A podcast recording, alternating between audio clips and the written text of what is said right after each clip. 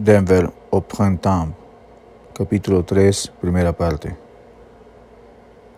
Qué cojudo que soy, todavía se me queda la cara de la vergüenza, dice Simón al acordarse de cómo acabó aquella noche. Pero qué bonita época. ¿eh? Te tenía loco esa muchachita, le comenta Levi, sentado a un lado de la cama. Ya es mediodía casi. Te traigo un desayunito, una lechita, un pancito, le ofrece. ¿Qué pancito ni qué niño muerto? No sea maricón, le contesta Simón, muy festivo. Bueno, párate entonces, pibe. Que el día es joven, dice Levi, acostumbrado a la frialdad de su amigo del alma. Algo ajeno a él, pues siempre fue y es mimado por sus papás, hermanos, con quienes habla por teléfono, al menos una vez a la semana. ¿Cómo estás, Osito? le pregunta frecuentemente su mamá. Adiós, campeón. Te quiero mucho, hijo, le dice su papá cuando se despide. Se me antojan unos cornflakes como esos a forma de anillo con varios colores, dice Simón, como si estuviera pensando en voz alta. Pero lo malo es que esas cosas son malas para tu cuerpo, che, le dice Levi. Imagínate si deja la leche con los colores del arco iris, ¿cómo dejará el esófago y el estómago? Sí, pues, pero de vez en cuando hay que darse su gusto, che, le dice Simón. Simón decide levantarse de la cama y hacer su aseo diario, cepillarse los dientes y echarse agua fría en la cara, costumbre adquirida de muy niño, pues ese hábito lo despertaría más rápido, según su papá. Luego decide afeitarse los pocos pelos que le salen en la cara. La barba de policía, como le dijo una vez un amigo mexicano. Un pelo en cada esquina. Casi a punto de acabar su rutina, escucha unas voces femeninas, muy joviales, en la puerta principal de la casa, y oye a Levi dándoles la bienvenida. Decide entonces ducharse y ponerse guapo para la visita inesperada. Hasta se afeita los vellos públicos de muy pendejo. Una vez que sale de la ducha, aprecia en el espejo su piel cobriza. Revisa varias veces sus ojos marrones para asegurarse que no haya ninguna legaña y examina con atención sus mejillas prominentes para asegurarse que no haya granitos. Se asegura bien que no haya mocos o pelos sobresalientes de los orificios nasales de su nariz puntiaguda, muy parecida a la de su mamá, así como sus labios delgados. Su rostro, sin embargo, con el pasar de los años, se asemeja más al de su padre y al de su abuelo paterno. Cada vez que se observa y se indaga en el espejo, imagina los fantasmas de estos dos junto a él, como si fueran fotocopias de él, pero de edad más avanzada, por supuesto. El trajín de Simón es brevemente interrumpido por los golpes en la puerta. Es Levi que le pregunta si puede pasar. El peruano se echa desodorante en los sobacos y se apresura a abrir la puerta, medio calato. Oye, ¿quiénes son esas hembritas, ah? Parece que andan de buen humor. Pa, mi amiga. ¿Quién ir a Branch? ¿Se te antoja? Dice Levi. No sé, todavía no le he visto la amiga. ¿Cómo está? Qué pelotudo. Oye, disculpa si le dije hembrita a tu costilla, brother no sabía que era ella una de las uh, este, chicas, chicas que habían llegado. Levi se sonroja y sonríe. Bueno, suena bien. Da un par de minutos y salgo, le dice Simón. Una vez que Simón se aplica la infaltable gomina en su cabello, sale, después de varios minutos a la sala, donde están las dos muchachas tomando vino blanco en el sillón junto a Levi. Tocaron muy bien anoche y parece que fue más gente que la vez pasada, le dice Pam a Levi, mientras este toma un sorbo de agüita de un vasito nomás. Los ojos de Simón se desvían ahí mismo hacia la otra muchacha, la amiga de Pam. Es linda, con cabello lacio azabache y ojos marrones claros. Tiene una piel olivácea y unos rasgos muy exóticos, como mediterráneos, acentuados por un fuerte maquillaje en las cejas. Luce un hermoso sombrero de playa color crema. Simón note mismo sus piernas bien tonificadas y bronceadas. ya que lleva una falda corta. Hola, me llamo Marcela, le dice la muchacha, extendiéndole la mano. Mucho gusto, Simón, le contesta él, sonriéndole y notando la suavidad de su palma y un olor rico como de crema bronceadora. Luego mira a Pam y le saluda de lejos con la mano. ¿Tienes hambre? le pregunta Pam sin saludarlo, como queriendo ir al grano de una vez, como si estuviera harta de estarlo esperando. Sí, le contesta, ¿a dónde, quieren ir? Por acá cerca hay un par de lugares buenos que recomiendo. Vamos pues, dice Levi, le da el brazo a Pam y lidera el paso hacia afuera. Después de ti, dice Simón con una sonrisa a Marcela, antes de dejarla salir por la puerta. Qué lindo día de primavera, ¿no te parece, Marcela? Perfecto para caminar y respirar los olores de las flores que recién acaban de salir. Mira esos tulipanes, son bellísimos. Lindos, le dice Simón. Después del otoño, la primavera es mi estación favorita. A mí también me encanta el otoño, dice la chica. Tu nombre suena muy latino, perdona mi ignorancia, pero no es muy común ese nombre entre los anglos, le dice Simón tratando de hablar con una voz más ronca, más varonil. Mi mamá es colombiana y mi papá es de origen alemana, dice ella, mirándolo a los ojos, mientras siguen caminando por las calles del barrio conocido como Highland, al oeste de la carretera I-25 y del río Platte, un barrio ubicado al otro lado del centro de la ciudad, llamado así por estar ubicado en colinas, en zonas más altas. De ahí su nombre en inglés, Highland. El sol de mediados de abril empieza a pegar cada vez más fuerte sobre las casas de esa zona de la ciudad, muchas construidas entre fines del siglo XIX e inicios del siglo XX y aún bien mantenidas en el 2011.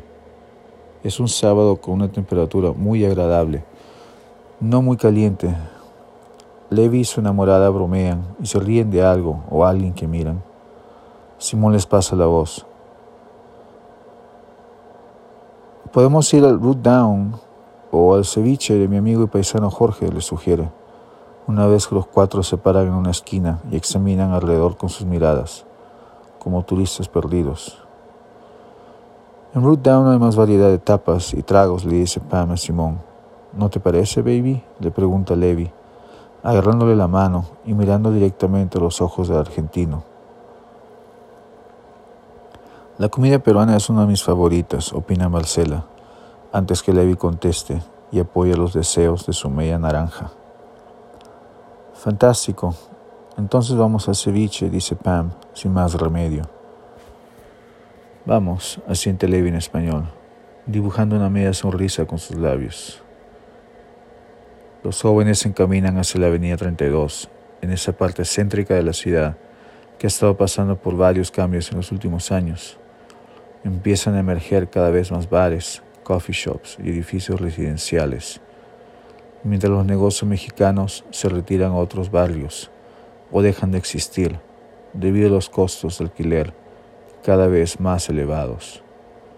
La remodelación de las pistas y veredas ya están en plena aplicación, incluso los fines de semana, debido al comienzo de la época de verano, que no es muy larga que digamos, y que es para aprovechar al máximo antes que en unos meses regresen las nevadas y heladas que entorpecen las labores públicas.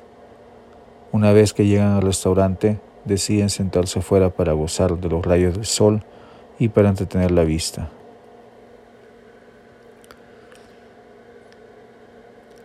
Cuatro piscos sours. Acá los hacen bien, pero no tan bien como los hago yo, claro, propone Simón, clavando la mirada a Marcela y sonriendo pícaramente. Buenísima idea, dice Pam. Así recuerdo mi viaje a Cusco y mis excursiones a Machu Picchu de hace años. ¿Es verdad que le dio soroche a Tom cuando fueron a Machu Picchu? Le pregunta Simón. Le dio mal de altura e insomnio al tonto, contesta Pam. El muy tonto, siguiendo los consejos de la gente local, se la pasaba tomando té de coca todo el día para que le ayudara a soportar la falta de oxígeno. Bueno, eso fue los primeros días y luego, para darse fuerza en el camino de los incas, empezó con el vicio de masticar hojas de coca, Los últimos días la pasaba con el cachete derecho entumido todo el tiempo. A mí me ofrecía cada rato, pero a mí siempre me han gustado solo y exclusivamente los tranquilizantes. Jaja, no me gusta estar muy arriba, porque luego no me gustan las bajadas bruscas. Además, a mí nunca me dio mal de altura, ya que vivimos en un lugar alto, y me paso la mitad del invierno esquiando y haciendo snowboard a más de 10.000 pies de altura. Creo que Tom empezó a meterse coca de puro mono para verse interesante en las fotos. Todo cool con su lupita de REI, su cara bronceada, sus cabellos más rubios y quemados por el sol, con la mejilla medio hinchada y el Huayna Pichu y las ruinas como fondo. Pam hablaba por los codos, como si ya se hubiera zampado varios piscos sours. Levi la miraba hablar muy interesado, embobado más bien. Simón la escuchaba un poco envidioso de los viajes de Pam, avergonzado por no haber estado en Machu Picchu, siendo peruano, mientras le parecía que medio Denver ya había estado al menos una vez en el ombligo del mundo. Pam le pregunta a Simón si había estado ahí, como leyéndole el pensamiento. Of course, a couple times, le contesta Simón, mintiéndole. Pam ya había dejado sus modas hippies de años atrás, de blusas de color y jeans viejos, y más bien había agarrado la costumbre de comprar ropa más oscura, entre gris y azul, ropa adquirida en su mayoría en tiendas de segunda mano. Su estilo contrastaba con el de Marcela, que era ligeramente más primaveral y más colorido. A ver cuando vamos al país de mi querido amigo. No veo la hora, comenta Levi. Cuatro biscos sours, un ceviche de pescado, uno mixto, unas salchipapas y dos lomos saltados, pide Simón a la mesera, una vez que estás acerca a la mesa. Muy rica la comida peruana, dice Marcela.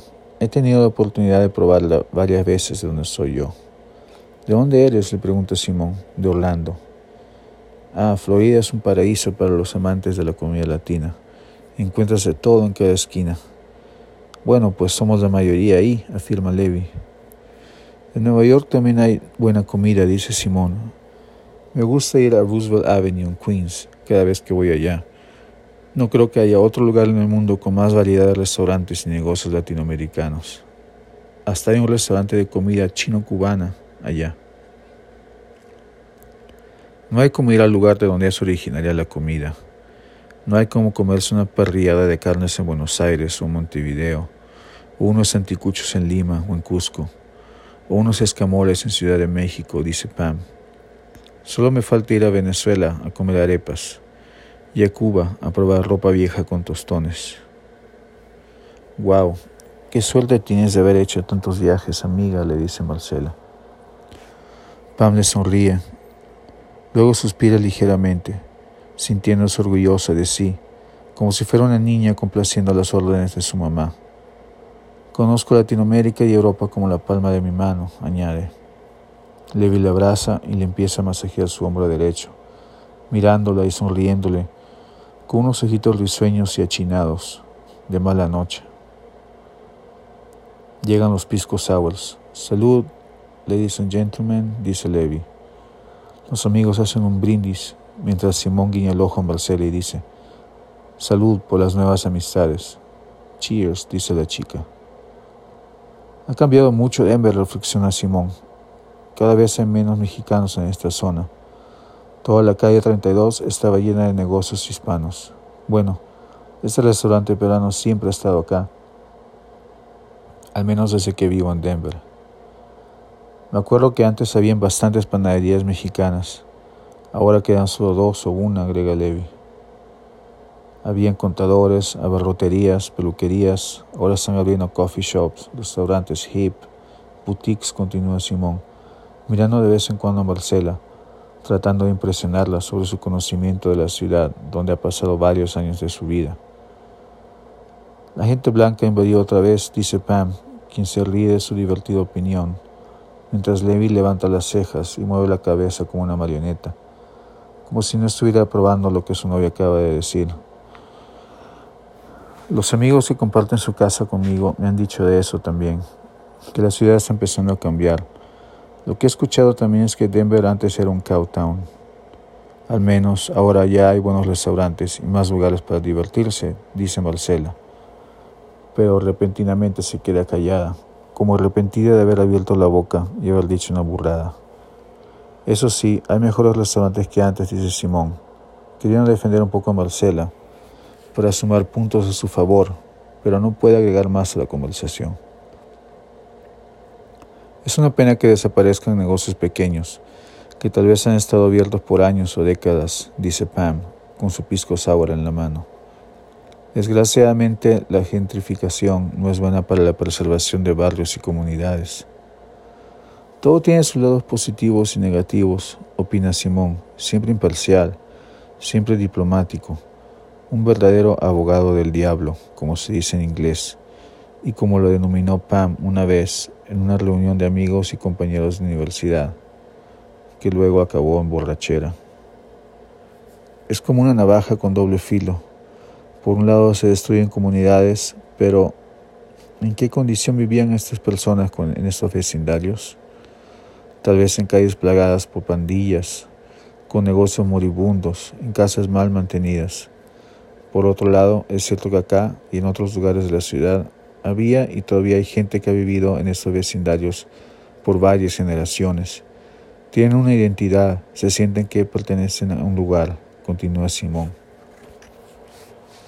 moviendo sus palmas hacia arriba y hacia abajo, como imitando una balanza de dos platos.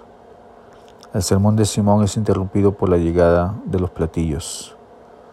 Otro round de tragos, por favor, ordena cordialmente Simón a la mesera. Ay, Simoncito, Todavía eres de buen diente, hermano, le dice Levi, y luego frota las manos como una mosca.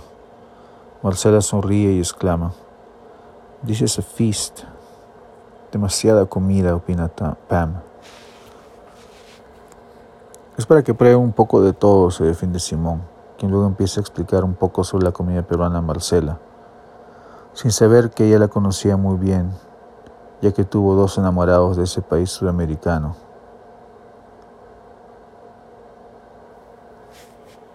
A Simón se le antojan unos chorros a la chalaca y pasa la voz a la mesera otra vez. Son los mejillones, ¿verdad? Confirma ella por si acaso, pues es nueva y no es peruana. Tienes los ojos más grandes que la barriga, le reprocha Pam, quien se ha servido un poquito de ceviche de pescado y no el de camarón, ya que detesta quitar la cáscara con sus dedos. Déjame vivir mi vida en exceso, al estilo de ustedes, al estilo americano, dice Simón sonriéndole. Oye, Che, ¿todavía estás tratando de comer todo lo que la hiperinflación no te dejó en los años 80? Le pregunta Levi muy sarcástico, en español, mientras Simón se zampa un montón de papitas fritas. Luego Simón le sonríe y se mete unas salchichitas a la boca. Mezcla la mayonesa con el ketchup ingredientes básicos de su famosa salsa golf, que también a Levi le agrada. Se queda callado, pero es como si estuviera buscando en su cabecita una respuesta aún más graciosa que la pregunta, y luego expulsa palabras de su boca. Y todavía falta el postre, ¿eh? Saliendo de aquí, vamos a una heladería muy buena que hay por acá. ¿Qué les parece? Me parece muy bien, porque sinceramente se me han quitado las ganas de comer al verte tragar, le dice Pam y un pequeño postre tal vez le haga bien a mi estómago, porque tengo agruras sin haber probado un bocado. Está muy bueno ese lugar, dice Levi, mirando a Marcela y levantando el pulgar en señal de aprobación. Una vez que acaban el banquete, los muchachos se encaminan a la puerta, pero antes el dueño se acerca a saludarlos. Es un moreno calvo, muy risueño, que saluda a todos cordialmente y se pone a charlar unos segundos con Simón en jerga peruana, la cual todavía se le hace enigmática a Levi. Después de un par de carcajadas, los dos compatriotas se despiden, pues los dos parecen tener que hacer para el resto de la tarde. El dueño del restaurante lo obvio, Simón enamorar a Marcela. Cuando salen, el sol está pegando aún más fuerte. El tráfico de carros parece haber aumentado, pero se ven menos bicicletas que cuando salieron de la casa. Una vez que llegan cerca a la heladería, destaca una línea de varias personas que sale hasta afuera en la calle, tratando de entrar al local, que es una enorme jarra de leche. El lugar está lleno de motocicletas Vespa y bicicletas. La mayoría de las personas son jóvenes, bien vestidas. La mayoría de muchachos con camisas con cuello de marca y de manga larga. Un par con playeras de grupo de rock. Las muchachas en su gran mayoría con vestidos cortos veraniegos. ¿Qué quieren, chicas? pregunta Levi. Nosotros les traemos lo que gusten, si desean ir a agarrar una mesa, añade Simón. Pregunta si tienen amarena, baby. Si no, algo con ciruelas está bien. Gracias, le dice Pam a Levi. A mí solo un conito de vainilla, por favor, le dice Marcela a Simón, sonriéndole. Perfecto, vamos, Levi, hacer cola, dice Simón. Oye, te vas a quedar vilolo por estar echándole ojo a las mamis que hay acá. Te van a pegar, ¿ah? ¿eh? Le advierte graciosamente. ¿Cómo crees, che? Yo ando súper enamorado de mi pitufina. Me tiene loco. Ella es a todo color. Lo demás es como ver televisión en blanco y negro, le contesta Levi. Ya, Neruda argentino, te pasa, huevón, le dice el peruano. Simón capta el sonido de advertencia que hace la puerta de un autobús cuando sube o baja un pasajero en silla de ruedas. El autobús de la línea 44, que Simón tomaba casi diariamente hace varios años, cuando iba y regresaba de su trabajo en un del italiano, está parado a una cuadra. Una pareja de edad madura acaba de estacionar su motocicleta a unos cuantos pasos. El hombre y la mujer bajan de su Harley Davidson, atraídos tal vez por la curiosa forma del edificio donde se ubica la heladería, y se prestan a formar línea atrás de los sudamericanos. Los dos motociclistas se quitan las chamarras de cuero y lucen playeras negras. The Sturgis 2010, famoso desfile anual de motos en Dakota del Sur. Tienen pantalones vaqueros y botas de cuero negras con hebillas. Son rubios y tienen el cutis muy rojo, tal vez debido a las numerosas millas recorridas bajo el sol del oeste norteamericano. Andan muy acaramelados y esperan en la línea abrazados y hablando constantemente. Su presencia llama la atención de los presentes, quienes los miran como si fueran extraterrestres. Pam se tapa la boca con una mano y parece hacer un comentario burlón a Marcela, quien trata de disimular una risa. Dos muchachos los ojean de vez en cuando. Una chica no les ha quitado la mirada desde que llegaron en su motocicleta. De un momento a otro, Simón escucha al hombre proponerle a, a su mujer retirarse poniendo como excusa la larga espera, pero tal vez debido a una cierta incomodidad al no sentirse aceptados en esa comunidad de gente joven y bonita, menospreciados por miradas algo desafiantes. Simón parece compadecerse, pues la, pues discriminación no le ha sido ajena a lo largo de su vida. Pop, pop, pop, pop, pop, pop, pop, pop, pop, pop, se despide la Harley esta vez con un sonido que parece más fuerte que la llegada. Algunas personas presentes incluso se tapan los oídos. También se marcha el autobús hacia el corazón de la ciudad de la milla y media, por esas calles donde echó una plática por última vez con un amigo suyo, ex compañero de trabajo, hace varios años. Simón empieza a recordar el pasado, otra vez.